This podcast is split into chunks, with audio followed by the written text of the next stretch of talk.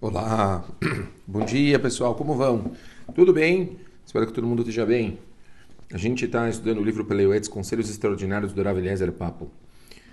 A gente já estudou sobre alguns tipos de amor, amor próprio, amor a Hashem, amor ao nosso, nossos filhos, amor às esposas ou aos maridos. Agora a gente está entrando num conceito chamado Ahavat Re'im. A gente amar o semelhante.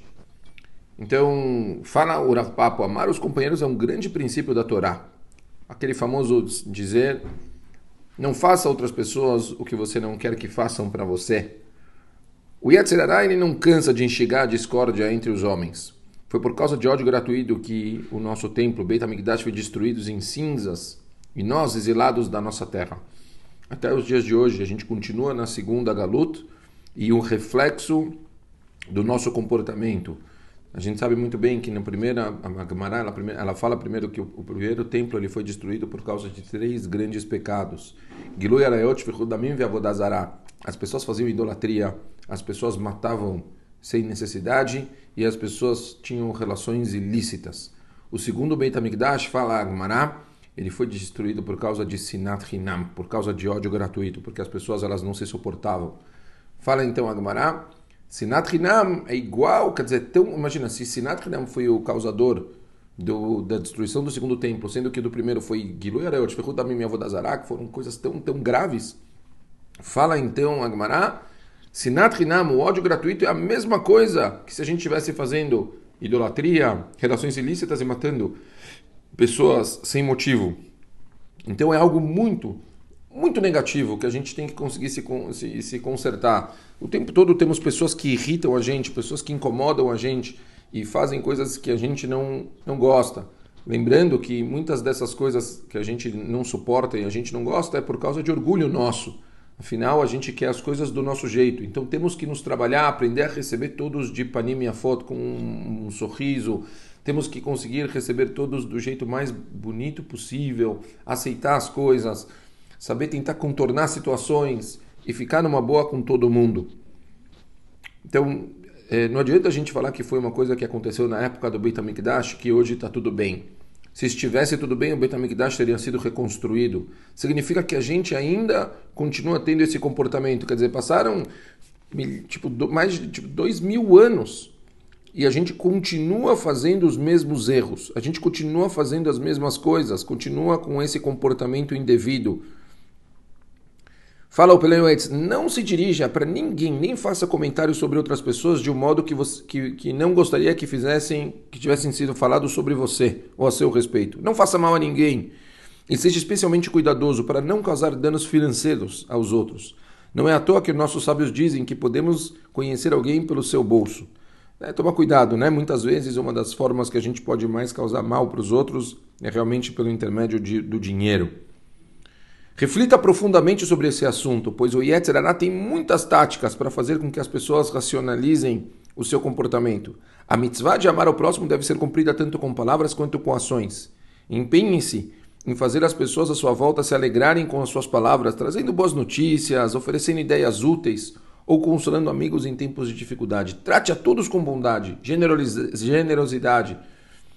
E, quer dizer, tipo, pachuto todo o nosso comportamento, todo o nosso dia tem que ser visto e feito para as outras pessoas de uma forma positiva. A gente tem que tentar, ao máximo, não ficar olhando para os outros de uma forma torta. Se a gente desaprova os outros, provavelmente a gente está tendo dificuldade de conseguir olhar pontos positivos. Pode ser que mesmo os defeitos daquelas pessoas, eles sejam situações que aquelas pessoas estejam, por exemplo, trabalhando em si mesmas, pessoal.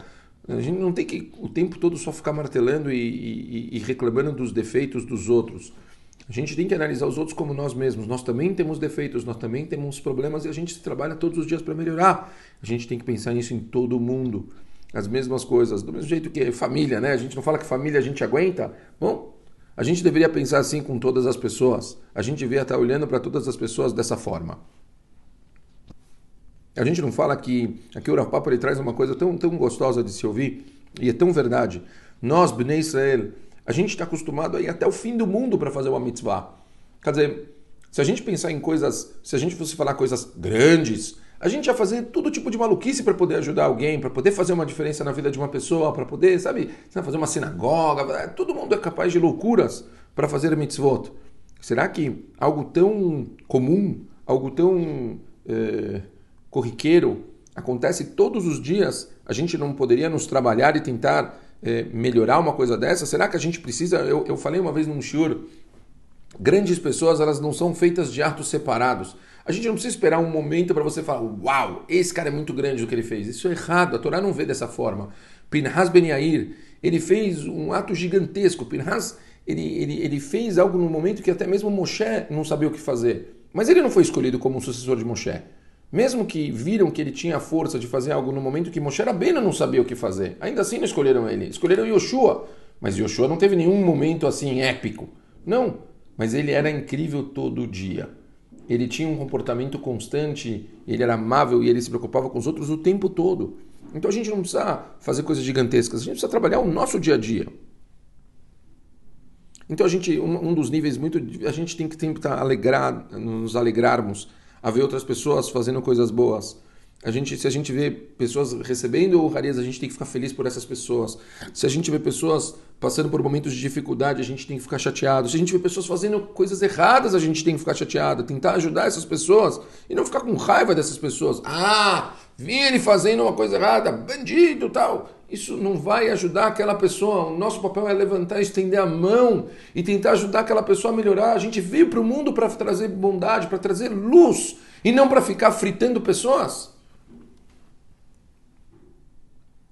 Shlomo Amelech ele escreve: O ódio agita uma discussão, mas o amor cobre todas as transgressões.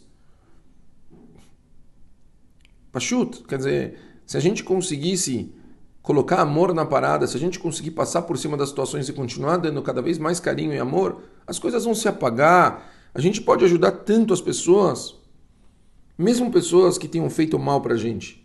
Esse, esse tipo de nível que o Peleuete está falando, uma pessoa vem, te faz alguma coisa, esse momento é de você conseguir esticar a mão para essa pessoa e tentar fazer o bem por ela, tentar ajudar ela, tentar, tentar conseguir fazer com que essa pessoa seja uma pessoa melhor.